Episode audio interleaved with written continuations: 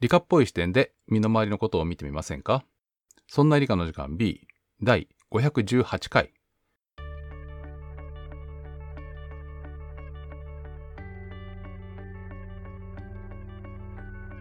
そんな理科の時間 B お送りいたしますのは吉安と香りです。よろしくお願いします。よろしくお願いします。えっ、と編集が大変なので、えっ、と音量は同じぐらいがいいと思います。いやでもちょっとなんかあのなんかいつもと雰囲気変えたいななんて気合入ってるぞ。直前にあの思いついてしまってでもあのおもなんかどうしていいかわかんないから とりあえず普通に大戻りましたね。声出してみた。えっ、と今日はですね、えーとはい勉強の仕方と説明の仕方の話をするんですけど、これはが最終的に理科っぽくなるかわからないまま話が進みますというのも、えー、と箇条書きにしかタイトルタイトルとか話すこと書いてないんでい。それいつもでしょ？まあまあそうなんですけどね、えーそんな感じで進めていくんですが、えっ、とマサトさんは今日もお休みです。はい。はい。お仕事頑張ってください。はい。でですね、はい。えーちょっと前にツイッターでツイッターとかうんツギャッターっていうやつでこうあのあーあのまとめねまととめサイトめのやつで、ね。えっと、スタバかな？要は喫茶店みたいなとこで、うんノートにこうラインマーカーを引いて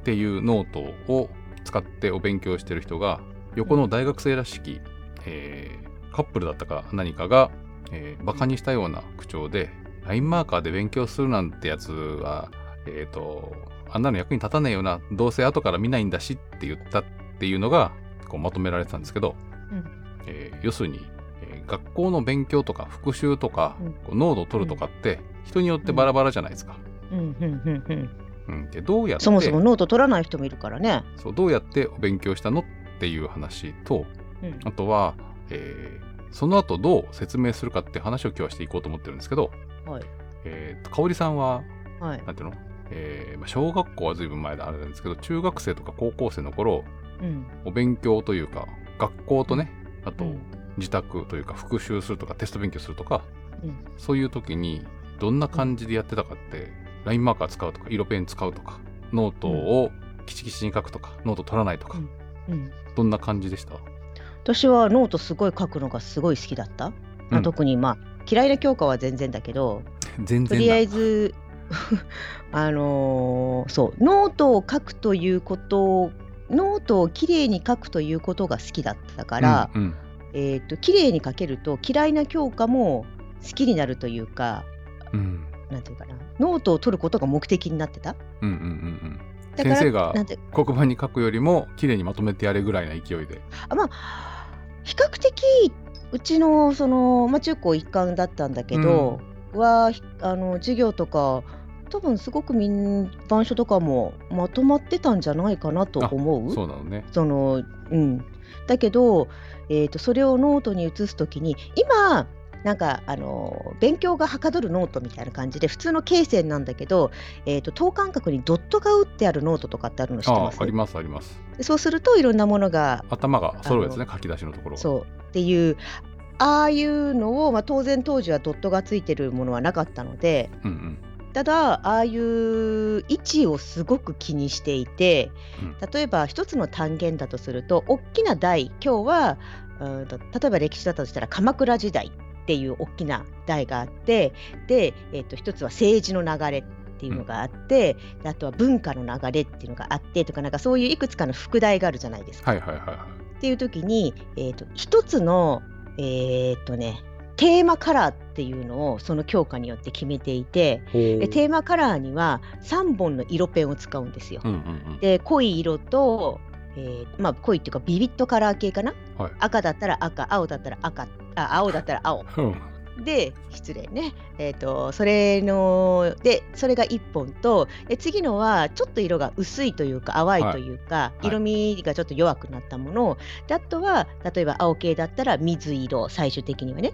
で赤系だったらピンクとかいわゆる淡い色。はいっていう3本のやつを使って主題のところは濃い色副題のところは真ん中の色。でメインのところは普通に鉛筆で書くんだけどその中のポイントのところは、うん、と鉛筆で書いたりその下にラインを引いたりもしくはその一番薄い色で書いたりとかその色によって見やすい見にくいっていうのもあるので、うん、いろいろちょっと書いたりはするんだけどただテーマカラーにつき3本のペンを使ってっていうのはやっていてだからたくさんのペンを持ってたでノートをきれいに書くということが目的でノートをきれいに書いてた。で、うん、後からそのノートは見直すの、うん、テスト勉強の時とか。テスト勉強の時は当然見直す？うんうんうんうん。うん。でもう一回書いたりするの？えー、っとね。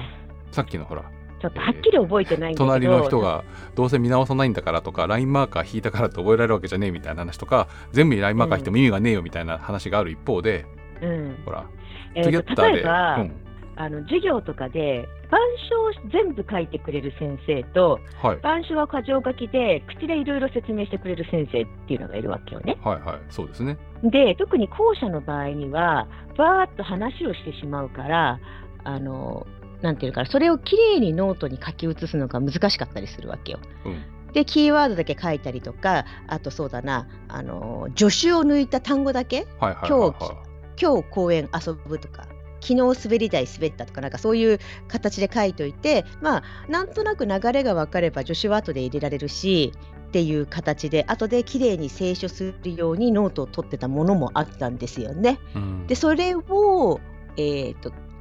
試験1か月ぐらい前では綺麗に書き直した。前日になったらまあそのままねあのそれを読んでただけだけど、うん、っていう形で、うん、結局そうねあとは精神的余裕がある時は自分であのなんだっけ赤ペンでやって色を赤い下敷きで消すとかなんかそういうのああのあるじゃないですか。緑で塗って赤で消すみたいなやつとかありますよね。目隠し系、うん。そう。でああいうやつで作り直したりとかは中学高校ではやってた、うんうん、で大学の時は、まあ、カンペを作る感じでえー、っとピックは重要点メモというか。そうそうそうそう。っていうのだけすごい小さなものにぶわっとまとめたりっていうのはやってた。うんうん。でもまあ実際にはそのカンペ見る云々の前にまとめた時点で覚えるなと。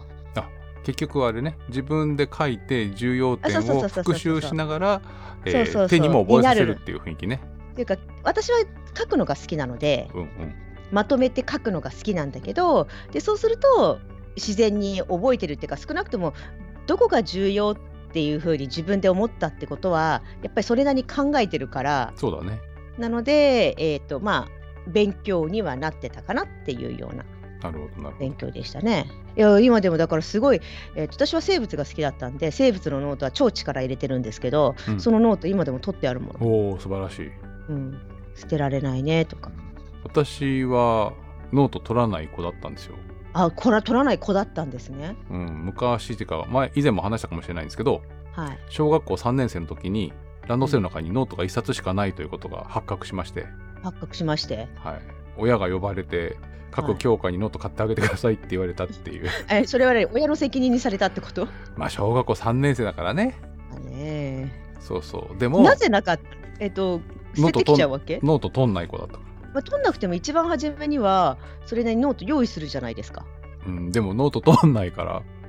持ち運ばなくなってそのうち紛失するって感じ？だから3年生以降は各教科でノートちゃんとあるんだけど1年で1冊終わんないんですよねああなるほど。そう今から思うと先生の言うことをしっかり聞いてるとノートが取れなかったんじゃないかと思うんだよね。聞くことに集中していて聞くと書くが一緒にできなかったってことね。そうそうそうそう。うん、結構ねいろんな勉強法あるなと思って人によって違うなって思っていて、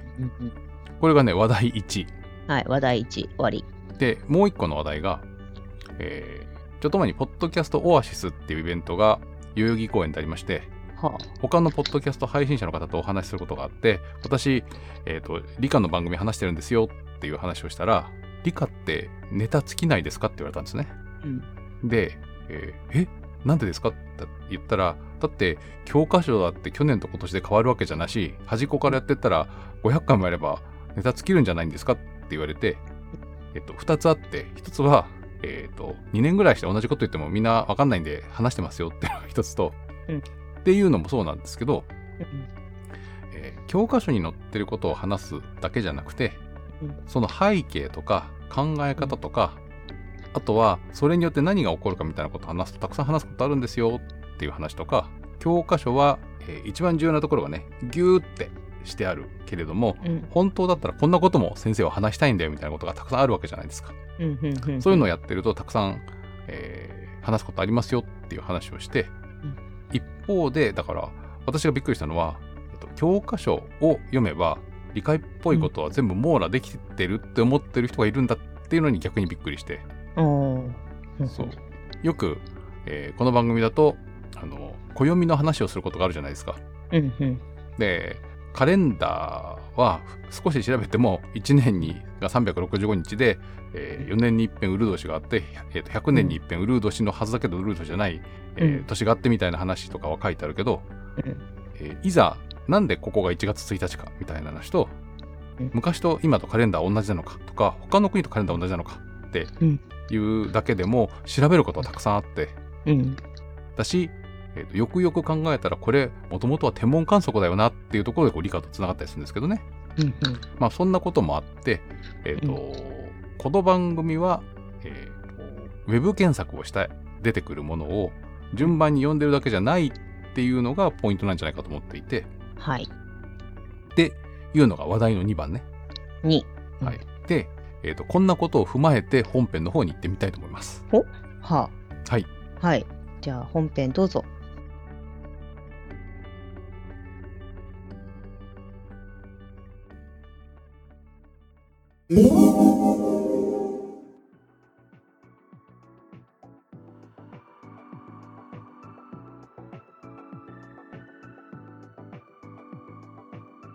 今日はね、硬い感じになっちゃってるんですけど、硬いん勉ですか？強勉強するってどういうことなんだろうなって思っていて、うん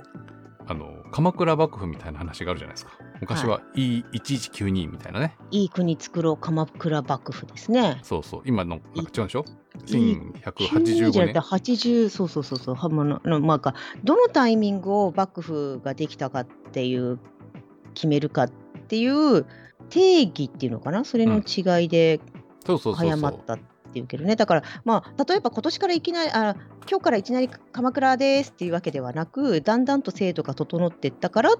まあ、結局こう幅があって、ただ何をもって、ね、その年時代って言い方をするとそうそう。まあここにしよう的なね。日本はあれなんだよね。実権を握ってる人がどこに住んでるかで、えっ、と、何？時代の名前にするっていう、こう面白い方法方法だからね。そうしかもだって鎌倉殿って呼ばれてるからね。あ、まあまあ、それもそうだけど、えっ、と、室町時代は、京都の中の室町っていうところに、えっ、と、何天皇が住んでたから昔はみん室町。なえみんな藤原なんだっけ？あ、まあまあまあ、藤原っていうのもあるけどね。みんな藤原だからどこどこの藤原って言ってたのが、まあ、結局どこどこだけそれはねえっ、と、役職もあるんで、あの、あそっか。土地名だけではないんですけどね。そっか。まあ、そんな感じで、えー勉強するってどんなことなのかっていうのでうん、やっぱりこう知識を何かしら覚えることっていうのは一つありますよね。まあそうですね。徳川家康っていう人がいましたとか。覚える。覚える。うん。覚える、まあ知る？そう、だから何とかは何とかであるっていうのをうん。たくさんこう詰め込むというか、うん日本語のこの単語は英語のこの単語に、えーなってると。うん。地動説っていうのはこういうことだとか、そういうね、覚えるっていうのはそれあるじゃないですか。うんうん。で、えっ、と、私は鈍感だったのか、そのうん。小学校とかで授業が楽しかったんだけど、ノート取らずに先生の話をうんうんうんうんって多分聞いてたんだと思うんですよ。うんうん。そしたら手が動かないからノート取らない子になっちゃったんだけど、うん。なんかね、なんだろうな、えー勉強するっていうととても硬い感じがするんですけど、うん。学ぶとか理解するっていう風にうん。キーワードを変えると、勉強とちょっと違った雰囲気が出てくるじゃないですか。だとすると、理解するっていうのは、地動説とは、うん。えー太陽と地球の、えー太陽が止まっていて地球がぐるぐる回っていることであるっていうのはそれは覚えるはできるけど理解するってなるとちょっと違うよね。うん。頭の中にちょっとモデルができて、うん。えーと絵を描けたりとか天動説と地動説のこう絵を描いてみたりとかができると理解してる感じがあるけど、もうよく言うのは、うん、人に教えられる、説明できる、まあ、あのそうそうそれが正しいかどうかはともかくとしてい自分の言葉として出てくるっていうとまあ学んだ学んだっていうか理解したうん、っていうふうに取ってたけど、そう。で私はその勉強っていうのが得意じゃなかったのか、うん。今から考えるとなんていうの？えっ、と不器用な子だったんじゃないかと思うのよ。発達障害っていうのかとか分かんないけど。うん。で先生の言うことを一生懸命聞くっていうのに集中してしまって一方でえっ、とテスト前にやることがあんまないのよ。ノートがないから、うん。そうすると教科書を読むことになるんですけど、うん。教科書よくできててね要点がすごいたくさんしっかり書いてあるんですよ。うんなんで教科書に載ってることを見直すっていうのがテスト勉強だったんですけど。うん。で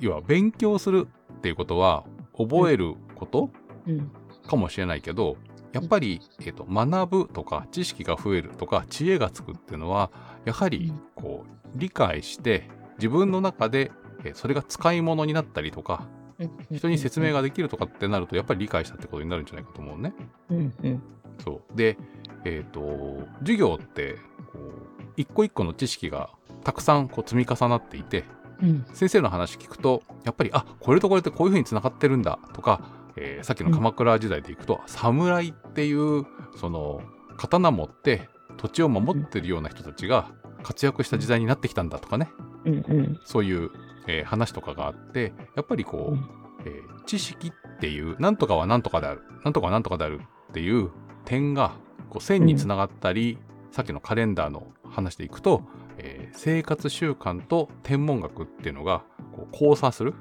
うん。だから知識が、えー点だとするとそれが線になったりこう網目になって複雑に絡み合ってるってなると、より、えーと学ぶのが楽しくなるんじゃないかと思うね。うん。でこの番組では、えー前も話したかもしれないんですけどうん。どんなことをお話しするかすごい悩んだ時期があったんですよ。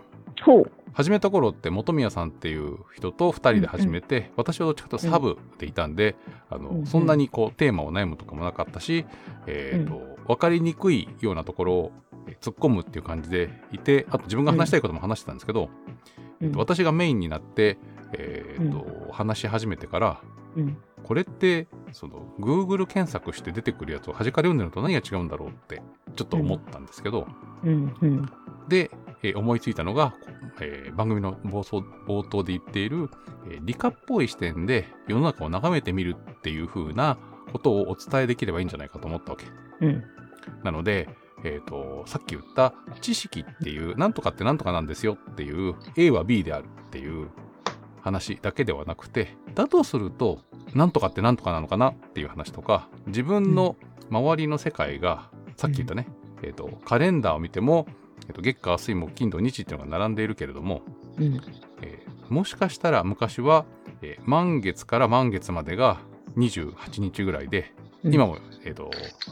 新月上限満月新月ってこう4分割されてるじゃないですか。うん。月の満ち欠けって。うんまん丸半分、えーと真っ暗半分みたいな。うん。それって大体7日ぐらいなんだよね。あまあそうね。うんうん。そうそう。それと関係があるんじゃないかみたいな話とか、うん。うんえっ、と何？カレンダーをめくるときにうん。えっ、と0時を過ぎるとカレンダーをめくるっていうのはこれは太陽はどこにいることなんだ？見えないけどみたいなことを考えたりっていうこう生活とこう天文現象がこうつながるっていうところが面白いんじゃないかと思っていて。うん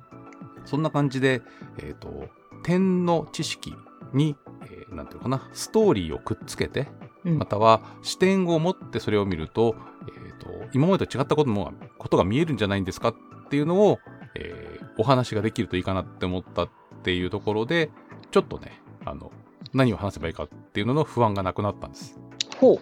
なのでウェブサイトで聞いていただくとその辺のね迷った時期のやつもあるんですけど。へえそうそうあとその頃はえっ、となんていうの？もっとキャラを出していかなきゃいけないって思った時期もあって。ほう。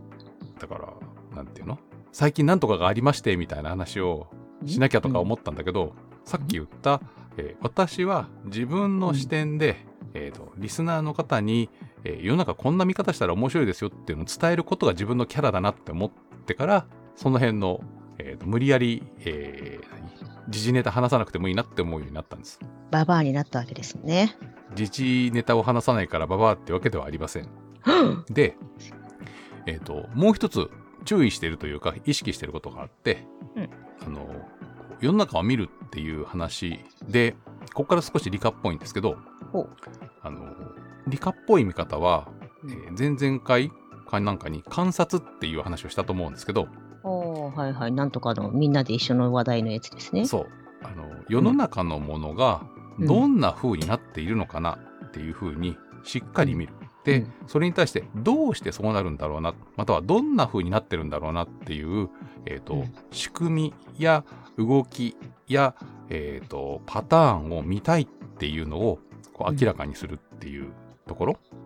と、えーもう一個がある、えー理屈があったとしたらこんなことが言えるんじゃないか、えーとうん未来が予想できたり新しいものが作れたりっていうのが、やっぱりこう理科っぽい見方だと思っていて、うん。でその時に重要なのが、えー、と抽象化っていうやつなんですよ。もう、はいはいはいはい。具体から抽象ってやつですね。。そううんうんうん。うで太陽が毎日昇って毎日沈むっていうのはぐるぐる回っていて具体的には、えー朝昇って夜沈むっていうのがうん具体的な話だけどそれって実は裏に、えーこんな仕組みがあるから、えーそうなってるんじゃないかっていうふうに考え始めると、ちょっとだけ抽象的。つまり、うん。具体性から、えー、と理屈やコンセプトに近いところね、うん。っていうのにこう、えー変わっていくっていうのがあって、えーうん。物事を探求する仕組みを考えるみたいな、えーそういったところって大事で、えー、と私が話す時に気をつけてるのは具体的なことが先にあったらそれは抽象的に考えるとこうですよっていう話と抽象的なことがあったら、具体的にはこんなことがありますよっていうのを両方ともお話をするっていうのができるといいなと思っていて、えー完璧にできてるかどうかわかんないんですけどそういうのは実は気をつけていてほで、えーと勉強の仕方とちょっとつながるんですけどう。うん。なんとなくね私は授業中にうん。今言ったストーリーとかうん。関係性を知りたかったんだろうなって思うし先生はそれを喋りたかったんだろうなって思うのよ。うん。うん。うん。うん。でそれを真剣に聞いてるとノートを取ってる暇がないし、ノートの中には箇条書きしかないんで、その関係性ってなかなか書けないじゃないですか。まあ、それはちょっととりあえず置いといて。うん、という感じになって、えーうん話を聞いてると,、えーとノートが取れないのともう一つは、えー思ったよりだから中学生とかで習ったことをいまだに覚えてるような気がするん。うん。うん。あの時にどこどこに習ったなみたいなのがあってそういうのは、その点という一個の知識ではなくてそれをうん。ストーリーとか他のものとこう、えーに同じ考え方だなとかこれとこれって関係してるなっていうのを、えーと一緒に覚えることでうん。忘れにくくなっていたり、思い出しやすくなってたりするっていうのはあるんじゃないかと思っていてうん。で、えー、と一番最初に出てきたラインマーカーで勉強するのが無駄かどうかっていう話についてなんですけど、うん。えっと、香織さんはもう一回手で書くっていう、うんその、うん。えーアンチョコを作るみたいなことをやると、うんその時にうん。再度覚えるっていう話で、やっぱ書いて、えー書いてみて覚えるっていうのをやるっていう中で、やっぱりラインマーカー使う人は、えーそのツイッターにはねあのうん。写真が出てたんだけど多分うん。ラインマーカーで、えー書いあのすごいたくさんあのラインマーカーがほぼ8割ぐらい引いてあるんですけど、うん、多分なんだけど、えっ、と、元々のノートをもう一回手で書いて、うん、覚えなきゃって言いながらラインマーカーを引いてっていうやり方をしてるんじゃないかと思うね。要は、えっ、と、書くと。きの、まあ、書く書かないとも書くとして、書くときにピックアップするところを線引いてるってことね。とか、あの、うん。覚えなきゃいけないものを書き出して、えっ、と、うん。覚えるぞっていう気持ちで、えっ、と、うん。ラインマーカーを引くっていうのは、音読する代わりにラインマーカーを引いてるんじゃないかって感じがするの。ああ、温度、はははは。そう。で本人と合ってるかどうかもあるんでそれで絶対覚えられるとは思えない、あ覚ええーとお覚えられるとは言えないんだけどうん。そういうのが合ってる人もいるんじゃないかなと思う一方で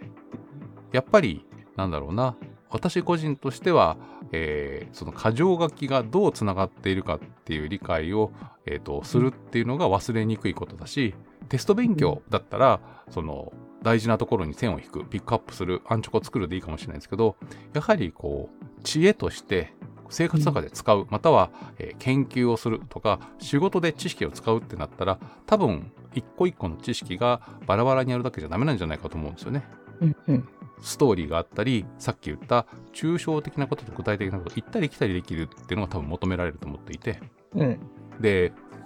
でこの番組の話なんですよ。はい。でこの番組の価値。勝ち勝ち組。勝ち負けの価値じゃなくて、えー、とバリューバリューどんなことが皆さんの役に立つかっていう話はやっぱりねどっか、はい。えー、と聞いた後世の中が違って見えたらいいなって思うんですよね。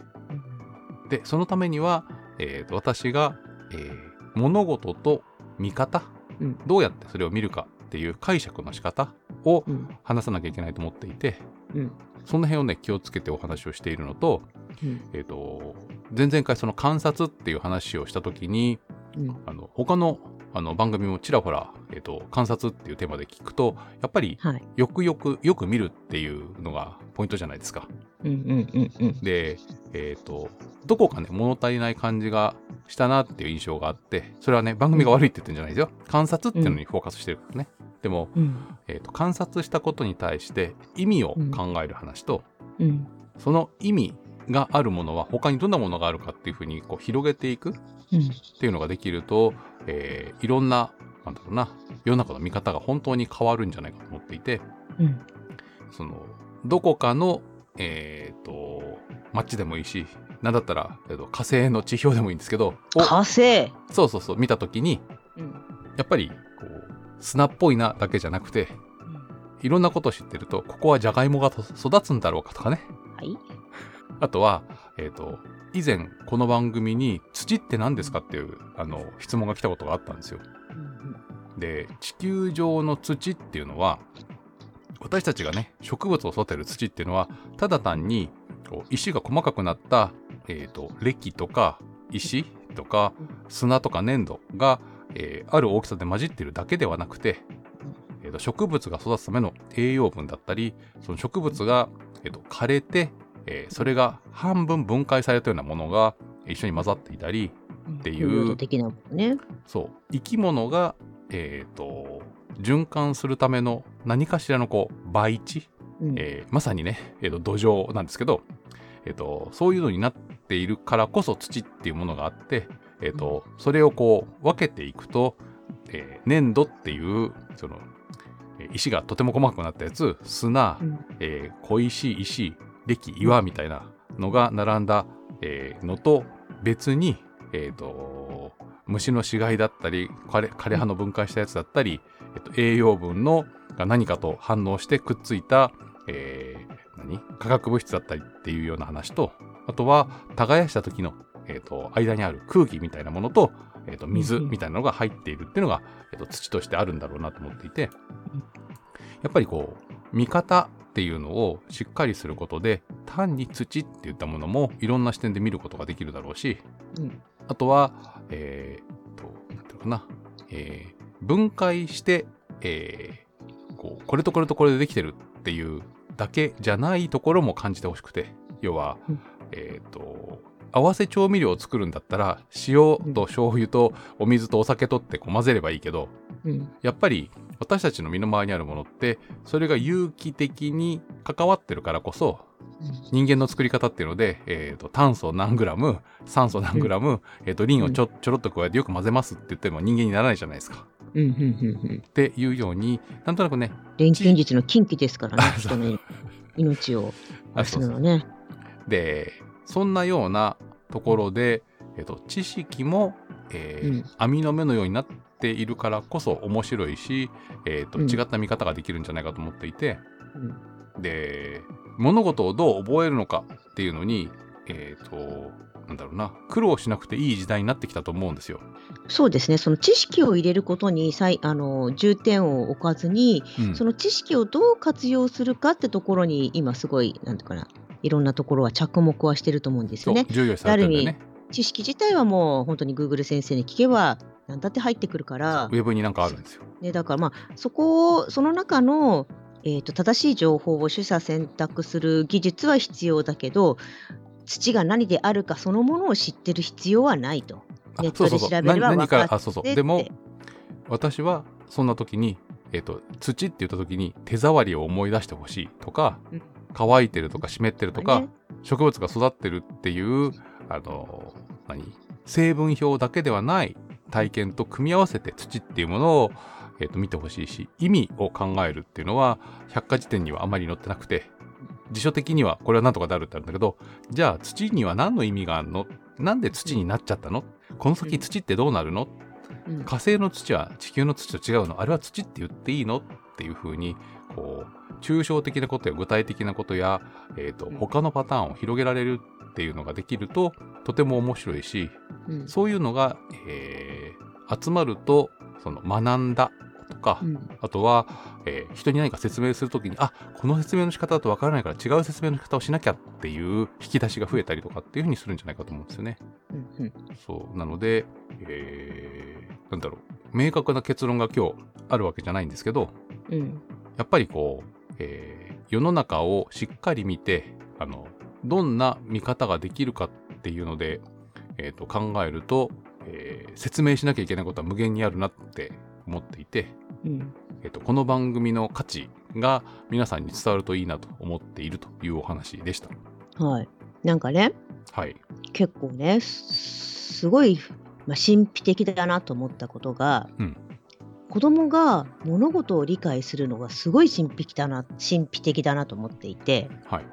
目の前にいる飼っている猫が飼っている猫で鈴であるってことは、まあ、少なくともこの個体が鈴と呼ばれている個体であるっていうのは分かるよね。うん、そでれは、まああれだよね、あの、認知と呼ばれているところでえっ、と、これはなんとかで、これはコップだとか、ただえっ、と、一個のものについて覚えるのは多分できる。そうで、えー、と初めには当然11対応のはずなのよね。そう。これはコップ、あれは、えー、とカップ、これは湯飲みとか。だけど、ね、うん、いつの間にかその一般的なことっていうのかな、やっぱり普遍化してるっていう抽象化そうしてるんだよね。します。でそこの過程が不思議だなと思っていて不思議だなというかでも基本的にはほぼふあの、うんとまあ、どこを正常って言い方はともかくとして普通に発育すると誰でも抽象化してるできるようになるわけじゃないですか。そう。で、れはだし、あと、教わってるわけじゃないんですよね。小さい頃には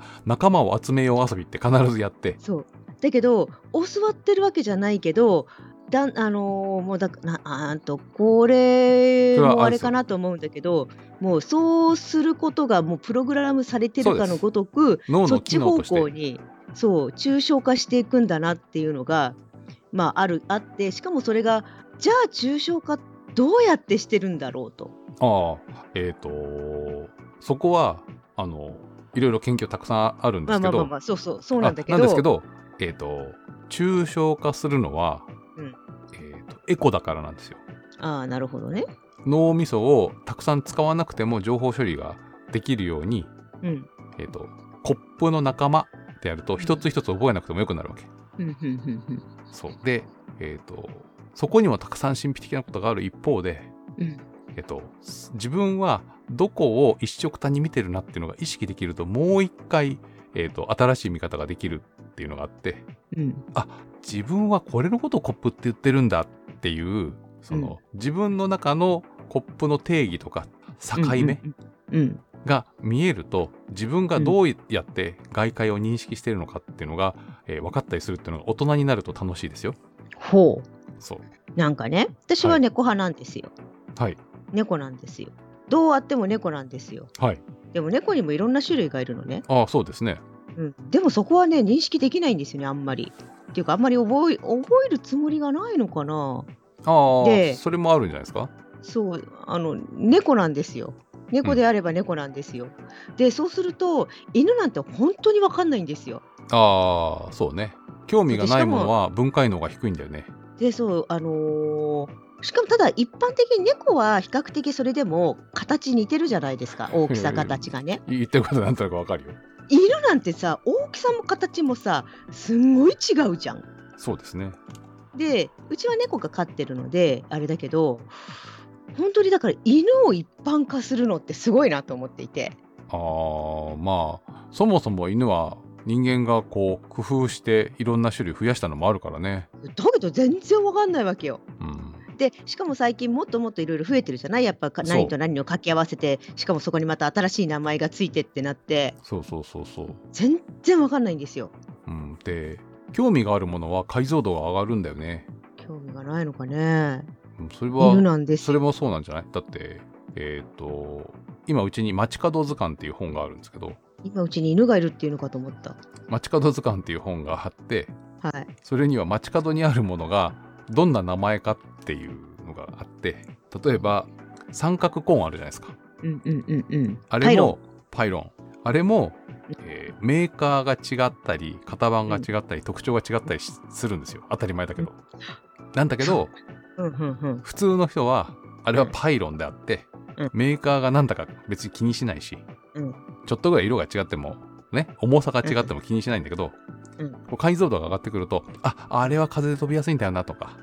あれは畳めるから楽ちんなんだよなたくさんこうは運ぶのにみたいなのがこう上がってきて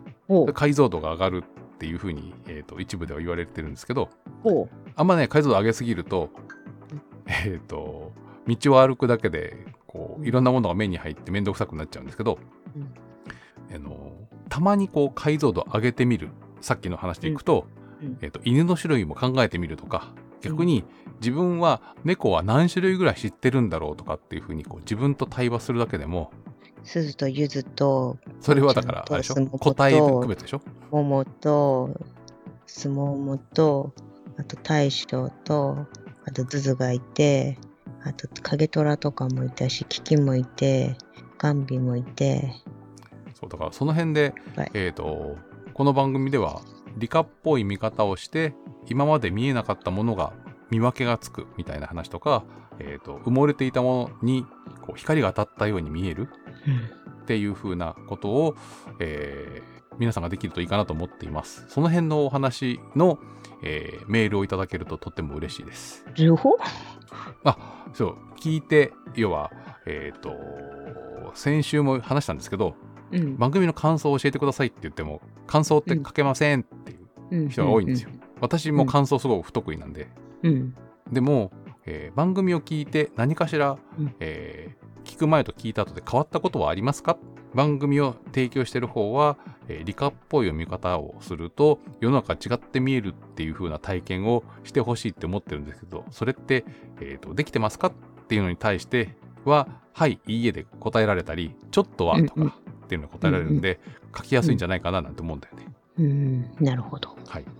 ということで今日はお勉強の仕方みたいな話と世の中の見方あとは、えー理解ってなんだろうみたいな話をしてきました。ちょっとね、はい、えっ、と硬いというか難しいところもあったかもしれませんけれどもぜひ自分が何を理解して何はまだ、えー、とぼんやりとしか見えてないのかというのを、えー再確認するといいんじゃないかと思っています。ねえなんかいろんなものが見えづらくなってきたね。えっ、とその話する？しない では、えーメールなんですけれども、メールの宛先は、理科アットマーク 0438.jp、rika アットマーク数字で 0438.jp です。またですね、えーこの番組は、そんないプロジェクトという、えーとグループで配信している番組の一つです。そんないプロジェクトでは、この番組のほか、そんなことないしょや、そんない雑貨店の番組を配信しております。また、過去に配信していた番組も、えーウェブサイト、そんない .com、sonnai.com のサイトから見ることができる、あ聞くことができます。えーぜひ聞いてみてください。またですね、そんないプロジェクトのメンバーは、ラジオトークや、えースタンド FM などでも、えー配信や、えーなんだろう、えーなんでしょう活躍発表しているので、そちらもよかったらアクセスしてみてください。よろしくお願いします。よろしくお願いしますということで、えーそんな理科の時間第518回この辺にしたいと思います。518はい。お送りいたしましたのは吉安と香りでしたそれでは皆さん次回の配信でまたお会いしましょう。さようなら。ごきげんよう